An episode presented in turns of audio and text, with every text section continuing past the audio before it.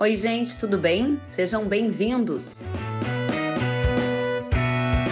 O que esperar do mercado de leite em 2021? Vamos perguntar para o especialista no assunto, Walter Galan, sócio do Milk Point Mercado.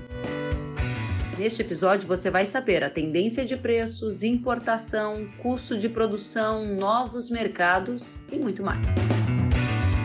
O conteúdo foi gravado em uma live transmitida via Instagram no dia 21 de janeiro de 2021. Se você gostar, já sabe, compartilhe nas suas redes sociais.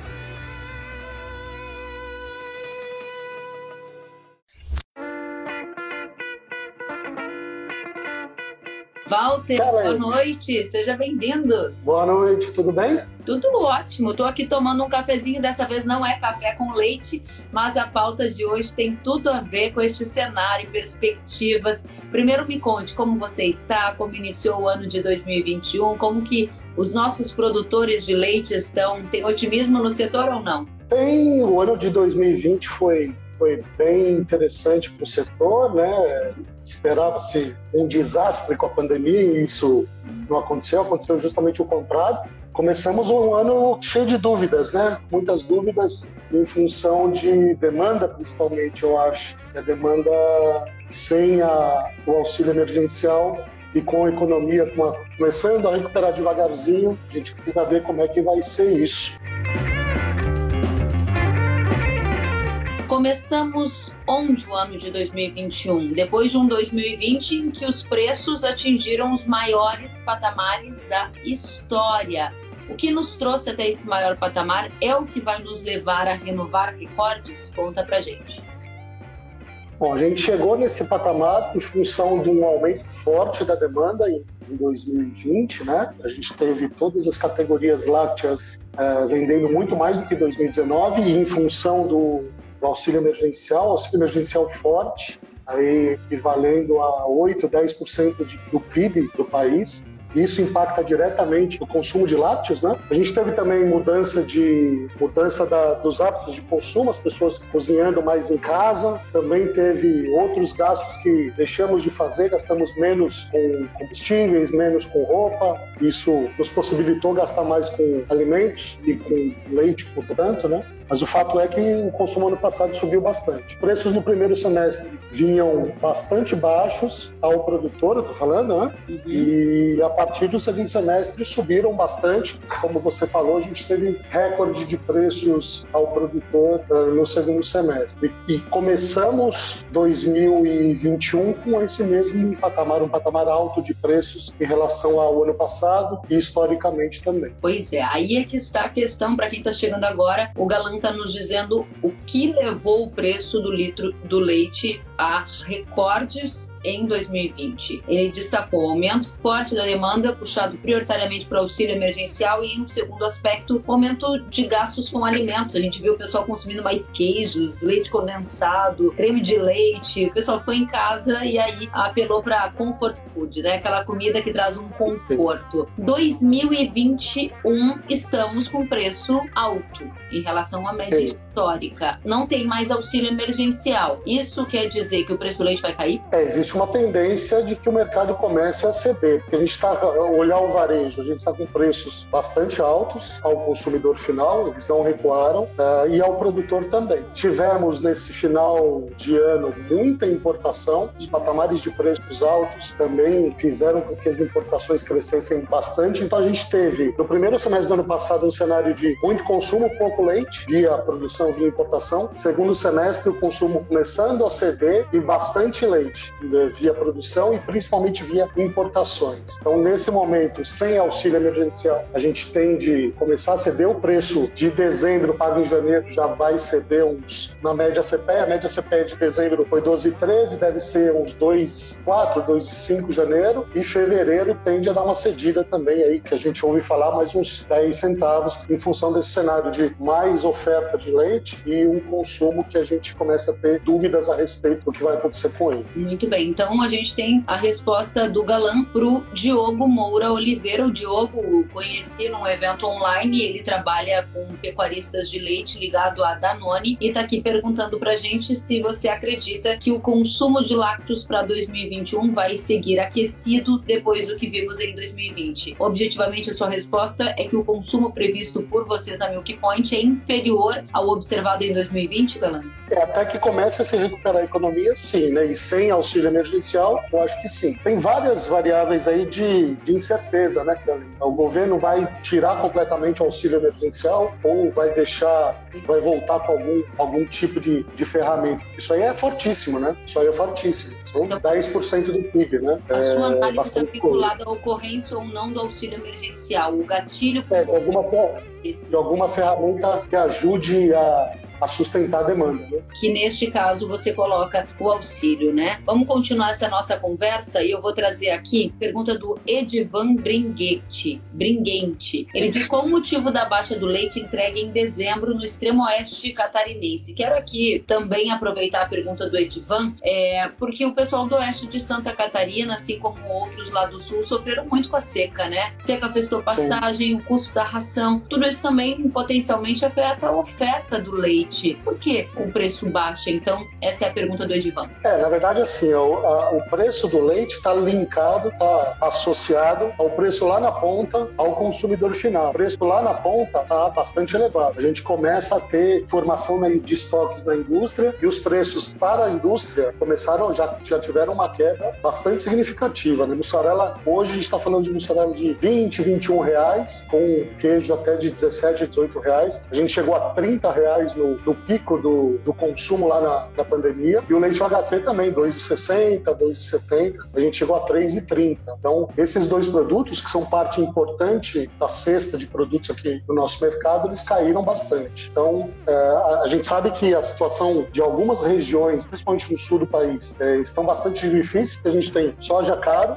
milho caro e falta de chuvas. Mas do outro lado, é, a gente tem uma, uma demanda que começa a dar sinais de, de recuo em função desses preços elevados e da ausência de uma, uma ferramenta de apoio aí a, a, ao consumo, né? Interessante. Agora fiquei com dúvida ainda, Galão. Como é que fica essa questão, voltando aqui ao extremo oeste de Santa Catarina, que é onde está o Edivan, é, lá essa questão da seca potencialmente impactou a oferta do leite e a gente ainda viu laticínios disputando essa matéria-prima, né? Especialmente em dezembro, a gente viu a média do leite Brasil a 2,12 2012 era uma tendência que já se ensaiava do que a gente vai ver em 2021, de acordo com a sua análise?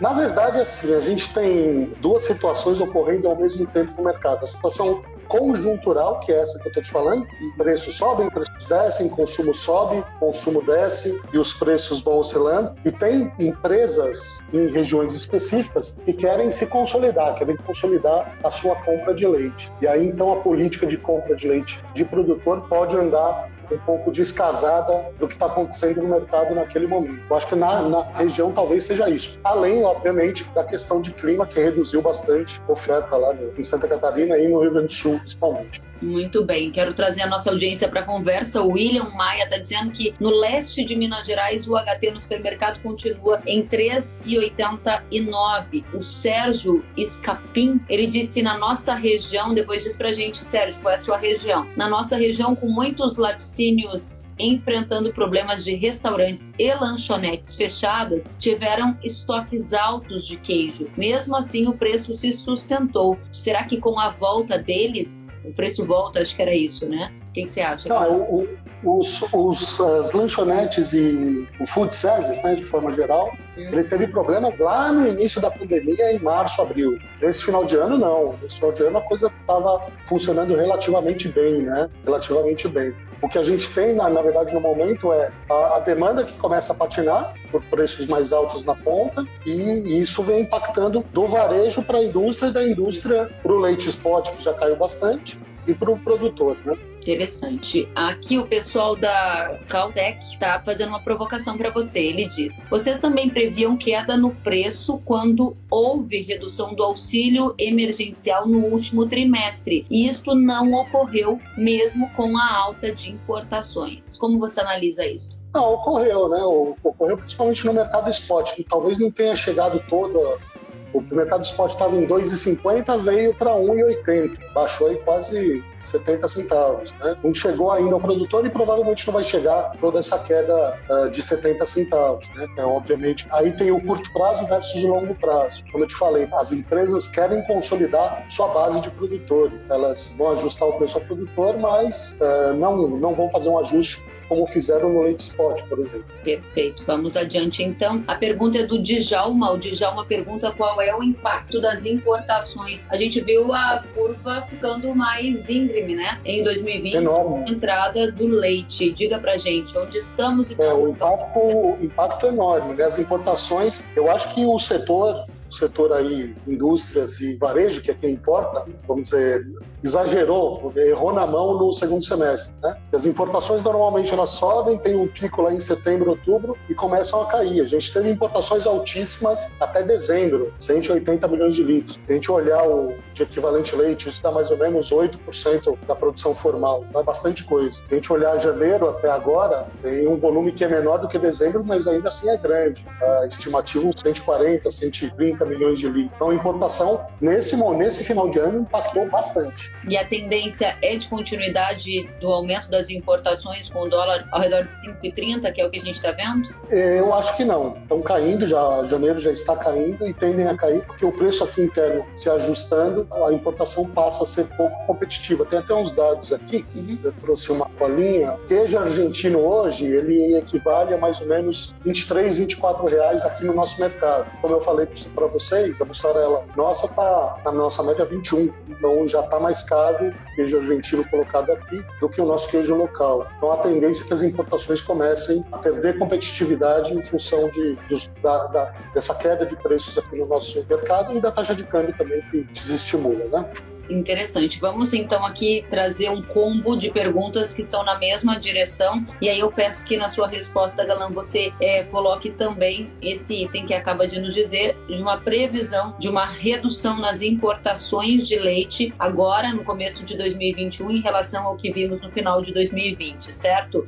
Então temos o Andrei perguntando para a gente, Andrei Pelletti, expectativa do valor pago para nós produtores nos próximos meses, mais perguntas nesta linha, que é a pergunta aqui do Márcio Veros: como vai ficar o preço para os próximos meses? E vou trazer mais uma participação da nossa audiência, que é justamente a do Gustavo, perguntando se o preço vai se manter. Ou seja, perguntas da audiência concentradas nesse tema, tendência de mercado. Você já deu uma dica incorporando essa redução na importação. Você mantém a tendência de baixa? É, eu acho que janeiro, pago em fevereiro, tende a baixar um pouco mais Na média, olhando a média CPE Brasil, mais uns, provavelmente uns 10 centavos ou algo próximo disso. Para frente é mais difícil, mas eu acredito que a gente comece a ter um equilíbrio um pouco maior né, eh, de oferta e demanda. Eh, as empresas também querem preservar sua base de produtores, soja e milho caro, então eh, a produção tende a desacelerar. A gente sazonalmente vai ter uma queda de produção. No sul, isso já está acontecendo, e aqui para cima, Minas, Goiás, São Paulo, começa a acontecer agora. Então a gente acredita que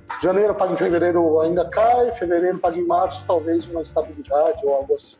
Ok, então quero colocar aqui também a pergunta da Mônica Araújo. Ela questionava como está o mercado de leite. O Walter acabou de responder. E vamos a mais perguntas da audiência. O Adriano Louro quer saber a sua projeção de preço do leite para 2021 versus o custo de produção. O Adriano é de Cascavel, no Paraná. Uma excelente questão, já que os concentrados, os grãos, é, pressionaram demais a rentabilidade do produtor de leite e a grande preocupação é justamente essa o preço do grão só está firme e ainda com viés de alta, dito por várias consultorias. E você acaba de dizer que o viés do leite é de baixa. Aí a conta não fecha, Galan. Conta pra gente. Eu acho que o viés é de baixa nos próximos, talvez, dois meses, mas aí eu acho que começa a estabilizar, né? Começa a, talvez, dar uma estabilizada e começar a reagir. De fato, os custos ainda vão pressionar esse ano, eu acho. É, os analistas de grãos mostram, mostram isso. O câmbio alto também impacta no custo de produção de, uh, em outros itens de custo de produção, medicamentos, fertilizantes, etc. Preço para o futuro é, é, é sim, ainda mais nesse ano que a gente tem uma enorme incerteza de demanda, difícil projetar, mas eu acho que cai, mas talvez não caia tanto a partir de fevereiro, março. A gente vai ter um momento de entre safra do sul, produção aqui é, no centro-oeste sudeste já caindo. Eu imagino que não tenhamos importações caindo também. Eu imagino que não tenhamos é, um ajuste muito forte, não. Vamos colocar numa cesta o que você trouxe de elementos aqui para sua análise para quem está chegando agora. É, o preço está num patamar historicamente alto, a fraqueza do consumo ligado a uma economia ainda lenta e a retirada do auxílio emergencial, na sua avaliação, impactam na demanda e esse é um fator que pode trazer certa fragilidade aos preços, mesmo que a oferta ainda esteja restrita. Somado a isso, você também disse para gente que acredita numa redução das importações se a gente comparar o último TRI com o primeiro TRI desse ano, qual o período exatamente? Só para a gente fechar o combo aqui, Galã. Não, o, o, último trimestre, nesse primeiro trimestre do ano, em relação ao último trimestre do ano passado, certamente a gente vai ter importações menores. Isso os números já estão mostrando. Uh, a gente tende a ter um, um preço ao produtor começando a recuar, janeiro, fevereiro, talvez aí uh, se estabilize um pouco mais. Com soja e milho mais caros, a gente vai ter um, um desafio de rentabilidade aí para o produtor de leite.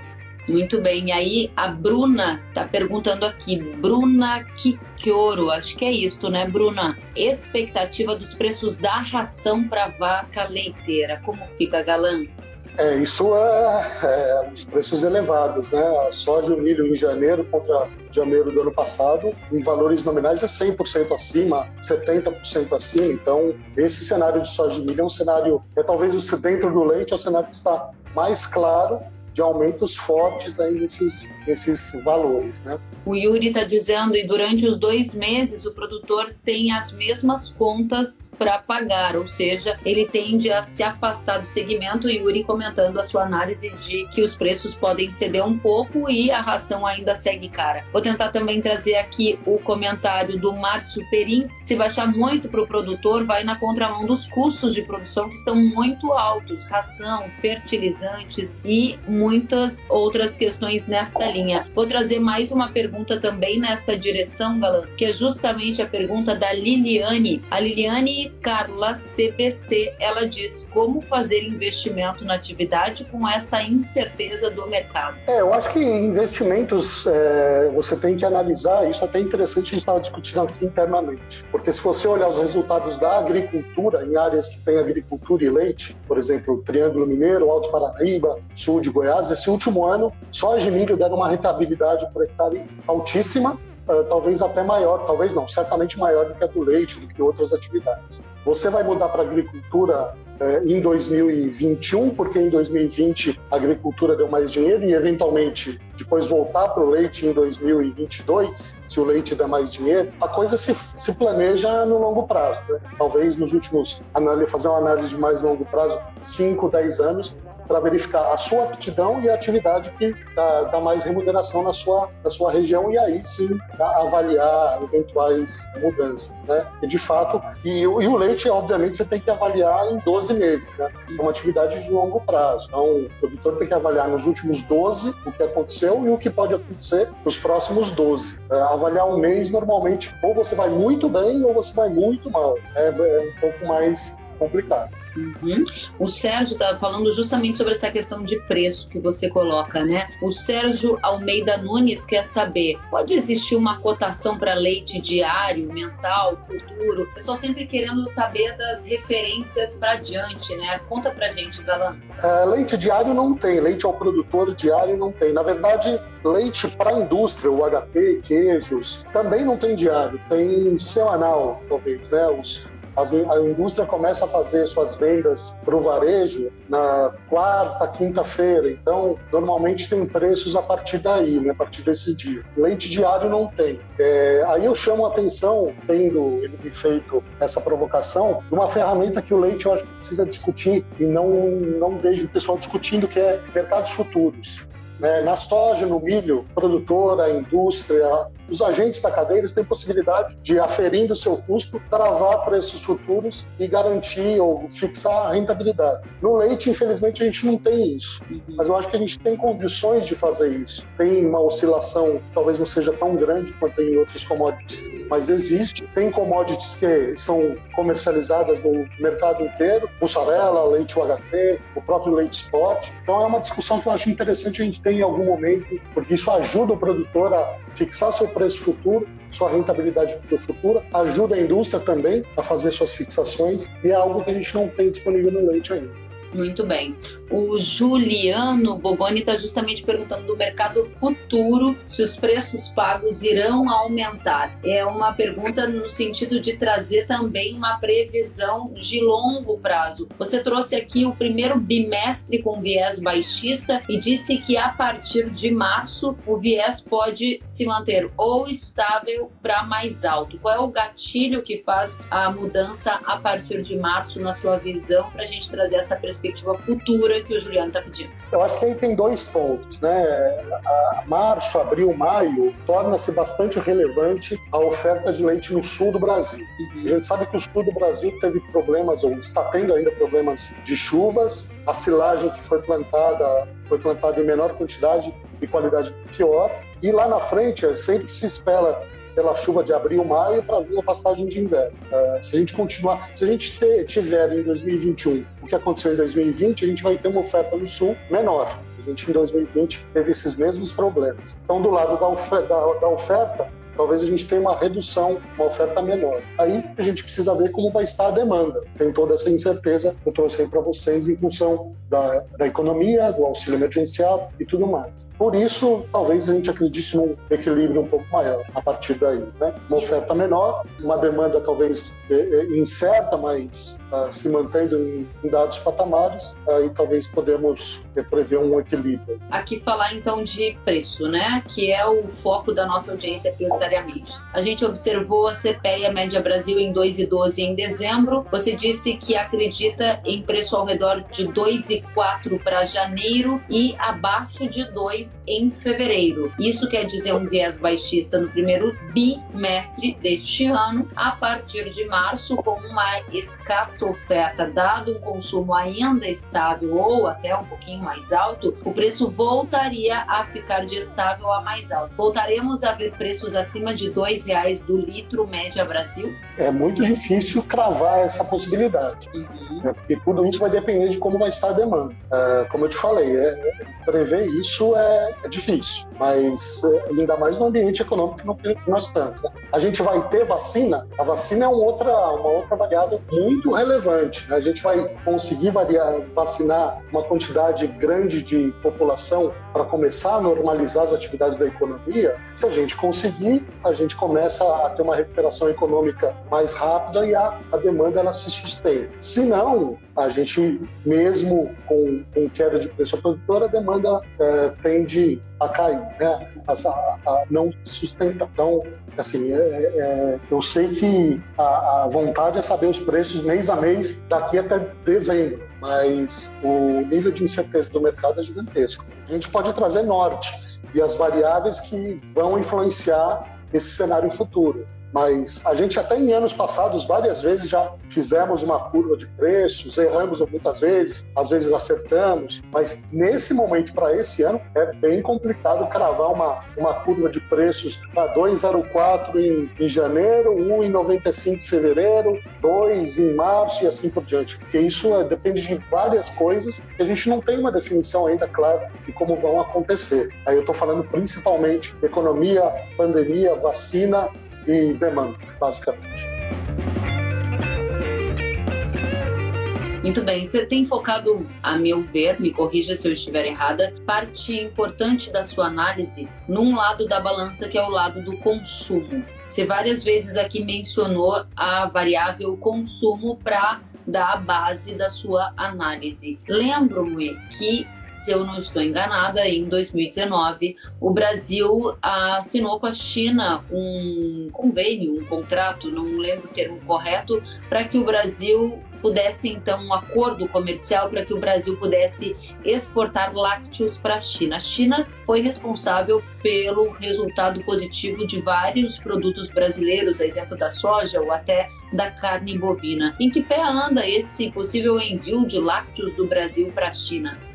A gente sabe que as exportações cresceram bastante em 2020, Uh, mas os volumes exportados nossos ainda são bem pequenos, Kevin. Eu acho que ainda tem um caminho grande para a gente chegar a ter volumes relevantes de exportação para o nosso relevantes assim para o nosso mercado, uh, para a China que é um, é um mercado importante ou para outros, Argélia, etc. Então eu eu eu sou eu trabalhei em empresas, eu venho da, eu fui produtor de leite, minha família foi produtora de leite, eu trabalhei em laticínios e alguns desses laticínios com os quais eu trabalhei, onde eu trabalhei, eles olhavam o Brasil como um exportador no futuro. Mas esse futuro eu acho que ainda não chegou. A gente tem uma lição de casa bastante grande para fazer, principalmente na questão de custos. E aí não falo só de custos na fazenda, eu falo de custos na indústria, custos logísticos. A gente tem que chegar na China competitivo nas principais commodities. Hoje a gente isso não acontece. Esse é o gargalo? Esse é o impeditivo para o Brasil virar um exportador de lácteos para a China na sua avaliação? Tem a ver com o custo? Eu acho que sim, tem a ver com o custo. É, e eu estou falando em exportador de lácteos de grande volume, né, de commodities que sejam significativos. A gente sabe que tem, tem sido feito trabalho pela Viva Lácteos, que é a Associação da Indústria, a Apex, aumentando significativas exportações de uh, algumas categorias de queijo, acessando. Então, por exemplo, a informação é que nós somos o segundo maior vendedor de queijo gorgonzola para o mercado russo. É, é uma conquista significativa. Só que o volume de queijo gorgonzola no nosso mercado é pequeno. Então, é um passo importante, mas a gente tem que dar outros passos. E para dar outros passos, eu acho que a variável custo é é muito relevante. Legal. O, pa, o, deixa eu ver aqui o nome, o Manolo está perguntando como concorrer com a Nova Zelândia na exportação para a China, hein? Interessante essa pergunta. Uma, uma coisa importante, interessante a gente olhar, quando a gente pega o teor de, de sólidos no leite no Brasil, somando gordura e proteína, a gordura do leite brasileiro está em 3,6, 3,7, a proteína uns 3,3. Então, na soma dos dois, dá uns 7% de gordura sólidos, gordura mais proteína. Por que, que eu estou falando isso? Porque para fazer queijo, para fazer leite em pó, você precisa basicamente de sólidos no leite. Né? A água que vem no leite, ela pouco, pouco é efetiva nesse processo. A Nova Zelândia tem, a gente tem 7, a Nova Zelândia tem 8,9% de do seu leite. Bom, o leite sai da vaca aí, fazendo essa pontinha aí, dá uns 30% mais com mais sólidos em relação a, ao leite brasileiro. Né? 8,9 divide por 7, menos 1. É, dá 27% a mais de sólidos. Isso é 27% a mais de competitividade na, na Nova Zelândia, só uh, olhando o leite que sai da, do teto da vaca. Né? Aí tem outras variáveis que a gente tem que olhar. Concentração da produção, que, que reduzem, que reduz custos logísticos de de coleta de leite. A maior fábrica brasileira de leite em pó processa provavelmente 2 milhões de litros. A maior fábrica da Nova Zelândia por dia, né? Processa 20 milhões de litros. Então, o custo fabril lá é muito menor do que aqui. Então, tem uma série de, de, de etapas aí que. E, e fora isso, aí tem uma variável que a gente não consegue resolver. Eles estão muito mais próximos da China do que nós estamos. Aí não tem como resolver.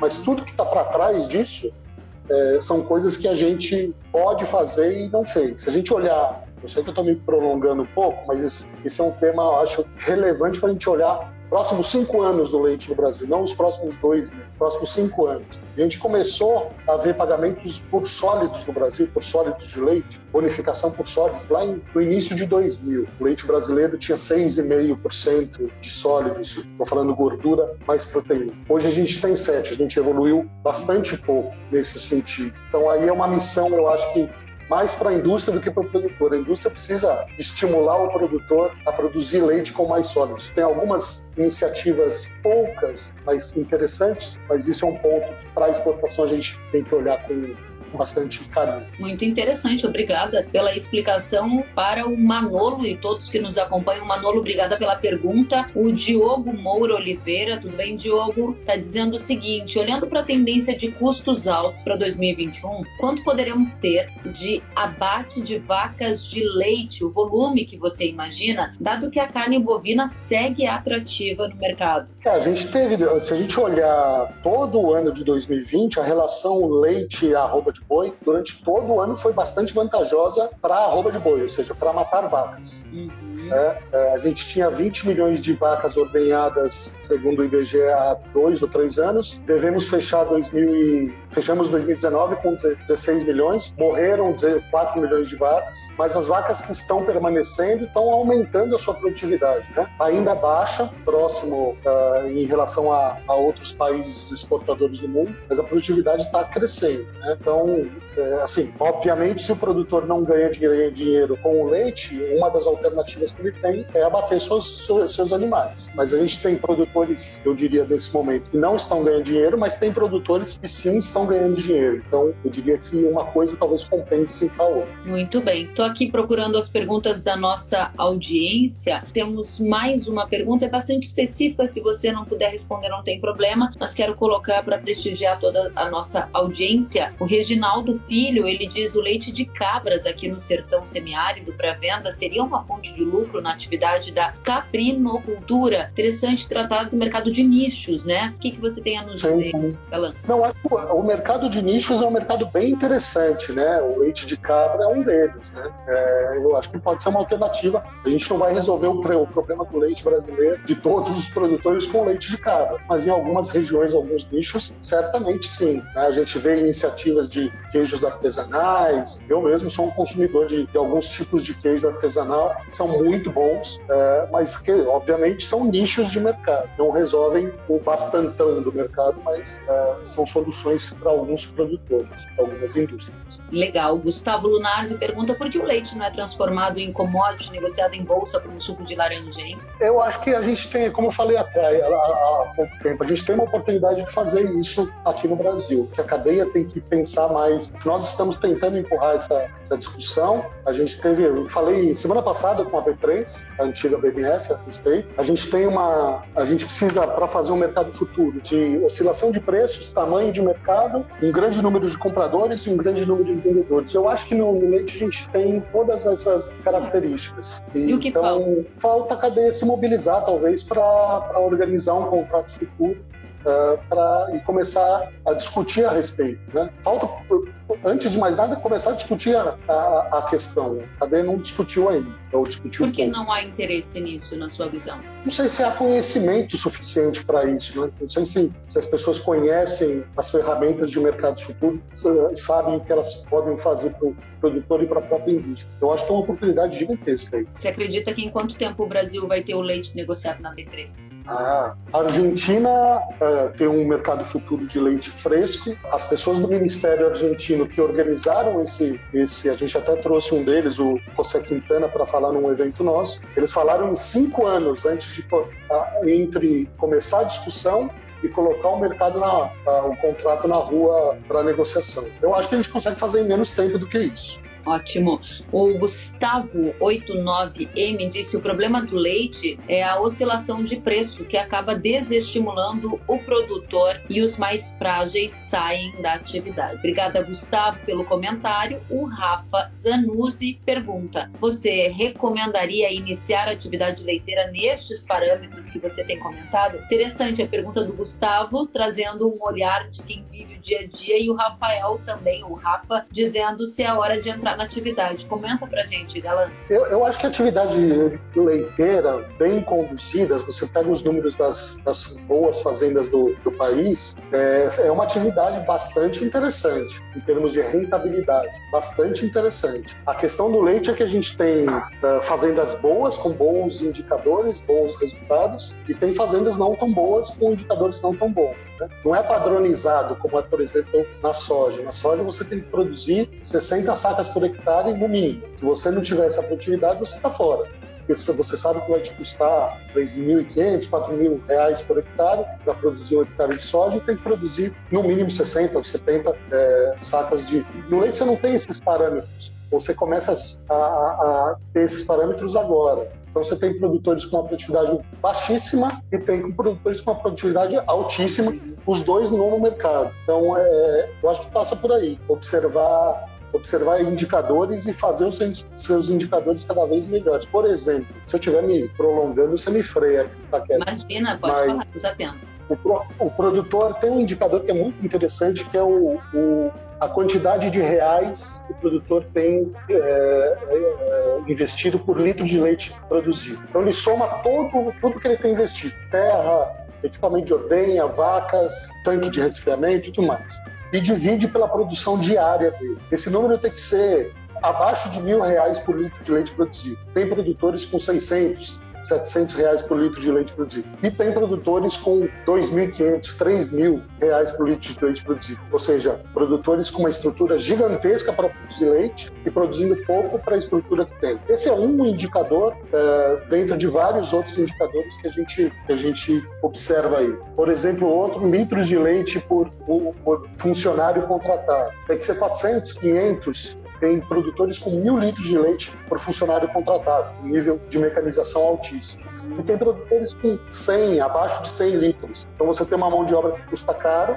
Na verdade, ali quem ganha mais é o, é o funcionário, não o produtor. Então esse tipo de coisa a gente tem que, a gente tem que começar a chamar atenção. Porque é, a gente sabe que preço é importante, o produtor olha bastante preço. É, mas preço não é tudo o Ricardo, interessante que o Ricardo está comentando em linha com o que você trazia. O Ricardo Catapan disse: a atividade leiteira está tomando um rumo de concentração de animais em poucas propriedades, pois a maioria das pequenas propriedades estão parando. Até que ponto isso é bom para o produtor? O comentário do Ricardo está super alinhado com o que você trazia, porque à medida em que os produtores vão ficando mais capacitados, eles vão crescendo e vão ampliando, vão abocanhando os demais mais é uma concentração no mercado de leite que você prevê? É, eu acho que tende a acontecer isso sim, mas assim, muito vagarosamente, né? Isso tem acontecido, mas muito vagarosamente. Uh, eu acho que a gente tem produtores pequenos, no, no, sul, por exemplo, é um exemplo clássico de produtores pequenos, uh, com uma, pequenos em volume, 200, 300 litros por dia, com uma alta produtividade por unidade de área de terra, com uma mão de obra familiar que vão muito bem, ganham muito dinheiro. Tem o grandão, que é esse que, que o Ricardo mencionou, uhum. cara de 20, 5, 10, 20, 30 mil litros de leite, tem produtores até 60 mil. Esse cara está ganhando na escala. O produtor que está no meio é, é o produtor que tá, provavelmente está com maior risco. Né? Ele tem um, dois, três funcionários para um, dois, três funcionários para tirar dois mil litros de leite. Sim. Às vezes o funcionário ganha mais do que ele, produtor. Uhum. Interessante que eu tô adorando essa conversa, porque é realmente uma conversa, a audiência tá super aqui conectada conosco. O Walter Rocha, o Wagner, desculpe, Wagner Rocha, ele disse que Ellen, o Brasil está preparado para competir com a União Europeia quando efetivar na prática o acordo Mercosul-União Europeia. Super legal, quero que você responda para a gente, Galan. E o Eduardo de Paula Nascimento disse: é isso aí, Walter. Quem é eficiente ganha dinheiro. O grande problema é que ainda uma minoria é que aponta e controla os seus custos dois ótimos comentários da nossa audiência e o último do Wagner Rocha dizendo os grandes produtores estão fazendo dumping. Tá contigo a bola. Várias questões. Começamos por União Europeia e Mercosul. Qual vai ser o efeito para o produtor de leite? É, é, eu acho que é um desafio grande. É um desafio grande. Se você olhar o acordo, principalmente para o mercado de queijos, ele é um desafio grande aí para a nossa cadeia, né? Uhum. É, o mercado com os queijos finos, a gente acaba tendo um risco maior lá para lá para frente, mas quer dizer, temos que melhorar os nossos custos, né? Temos que melhorar os nossos custos. O Eduardo de Paula, eu acho que é isso, né? Tanto na indústria quanto no, no produtor, a gente precisa melhorar a nossa eficiência, os nossos custos. Eu estou falando indústria também, porque a indústria também é muito fragmentada. A gente fala do número de produtores que é enorme, que está caindo, mas ainda é grande. A indústria de laticínios também é muito fragmentada, e principalmente no, no, no caso da indústria, a indústria de queijos é muito fragmentada. Para ganhar eficiência nesse tipo de estrutura não é simples, a gente tem escala de produção. Obviamente, temos os nichos de mercado que podem ser explorados, mas na commodity, no leite UHT, na mussarela, que são as commodities no leite em pó, que são que puxam mais leite, é, ali também tem que ter escala para ser eficiente. Então, é, é, o desafio não é só do produtor, é na indústria também, eu digo. E a terceira, qual que é? Era justamente isso, se havia uma promoção de dumping por parte de grandes produtores. Na verdade, o que existe, eu não sei se é isso que ele está querendo fazer, falar, né? Existe uma diferenciação de preços do leite hoje entre o pequeno e o grande produtor, que na minha visão é exagerada, virou o fio, né? A indústria começou lá atrás a estimular, a uma, ter uma bonificação por volume para estimular o crescimento individual. Uhum. Mas hoje a gente pega o produtor pequeno recebendo 1,80, 1,70 e o produtor grande recebendo 2,20, 2,30. Essa diferença não corresponde ao benefício que o produtor grande traz à indústria compradora. Ah, talvez seja isso que ele esteja falando, né? O, o, e aí eu vejo que no futuro essa diferença ela vai cair. Se você, por exemplo, olha o mercado de milho, o produtor que vende um caminhão ou dois caminhões de milho versus o produtor que vende 100 caminhões de milho, o valor por saca é o mesmo nos dois casos. Né? No leite não é exatamente isso, é, mas é quase caminha para esse, esse sentido de uma redução, tá? eu acho que é, aí, é disso que ele está ele tá falando, uma redução dessa diferença. Aí. Legal. Walter, a gente está se encaminhando aqui para encerramento do nosso bate-papo, a audiência super conectada, perguntas pertinentes que fazem sentido no dia a dia. Tô adorando ler os comentários aqui. O Giovanni Paulino acabou de comentar que o maior problema do leite é quem coloca o preço na nossa matéria-prima é a indústria, ou seja, ficamos reféns diz o Giovanni. E eu quero só para fechar esse ponto, é, você disse que tem que reduzir custo. Como faz para reduzir custo se as commodities são no mercado internacional? É algo que não está no controle direto. O que, que você viu que produtores de sucesso têm feito para lidar com isso, hein? Esses indicadores que eu falei lá atrás, né? Isso é, assim, o milho e a soja estão altos hoje, mas isso não vai permanecer para sempre, né? Isso, talvez um ano, dois anos, isso cai. As commodities, elas têm ciclos de alta e de baixa, assim como o leite tem ciclos de alta e de baixa. É, o produtor tem que gerenciar a sua atividade olhando esses indicadores que eu mencionei, tem uma série de outros, né? Como que é a eficiência da mão de obra dele, litros de leite por mão de obra contratada. Ele está explorando bem a, o investimento que ele tem, os investimentos que ele tem, litros reais uh, investidos por litro de leite produzido. Ele está dando um, um, um, exemplo interessante, a estrutura de rebanho. O animal que gera receita para o produtor é a vaca em lactação. Todos os demais animais, novilhas, bezerras, geram custo, só comem, não produzem, né? A não ser que você venda novilha, mas você não vai vender novilha todo mês, você vai vender uma vez só. O, o, o produto que gera, o animal que gera receita recorrente é a vaca em lactação. Tem alguns indicadores aí a, a, que dizem que o produtor tem que ter no mínimo 50% do seu rebanho com vacas em lactação, se possível mais do que isso. Tem produtores com 20, com 30, ou seja, o produtor está sustentando uma estrutura de rebanho que gera custo e não gera receita. Tá? Então, esses são os indicadores de longo prazo. Não adianta eu falar que a soja amanhã vai baixar e que o milho vai baixar, porque não vai. A gente sabe disso. Em algum momento vai baixar lá na frente, uhum. daqui a um ano, dois. Mas o, o, produtor que vai chegar lá é o produtor que, vai, que olha esses indicadores e outros de uma forma mais é, profissional, vamos dizer assim. E a indústria da mesma forma. Interessante. Vou aqui acrescentar mais um comentário. O Gustavo está dizendo que aqui na região de Santiago, a indústria paga bônus para percentual de gordura, percentual de proteína, e quanto menor o índice de contagem de bactérias são três agregadores. Legal, Gustavo, muito obrigada. O Diogo também está dizendo que hoje a escala é, gera maior preço e a tendência é gerar menores custos e, por conseguinte, melhora a margem em reais por litro e a situação financeira. O pessoal da Caltech BR disse que para reduzir custo precisa melhorar a eficiência, a gestão e a escala. E o Clayton está incentivando o pessoal a beber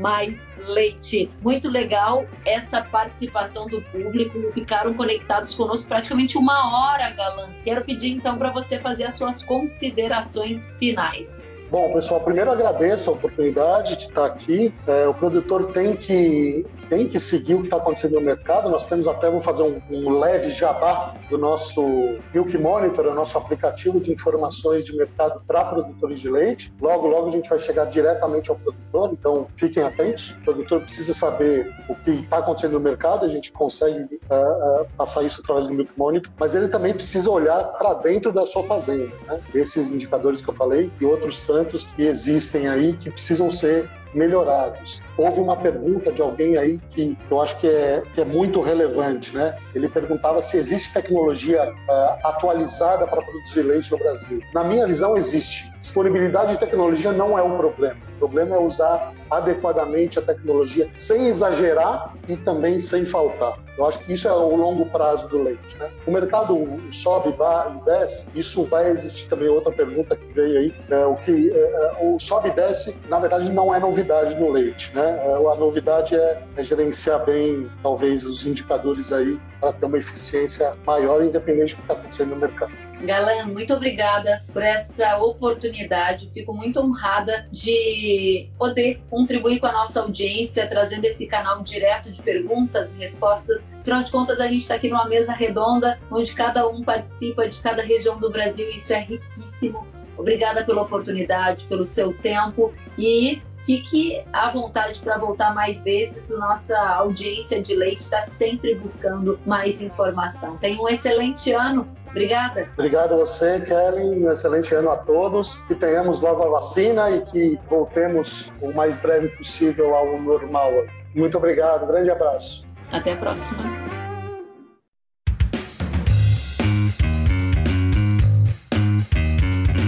Que bom que você gostou da entrevista e ouviu todo o conteúdo. Se quiser acompanhar as atualizações, siga kellen.severo no Instagram. Até a próxima!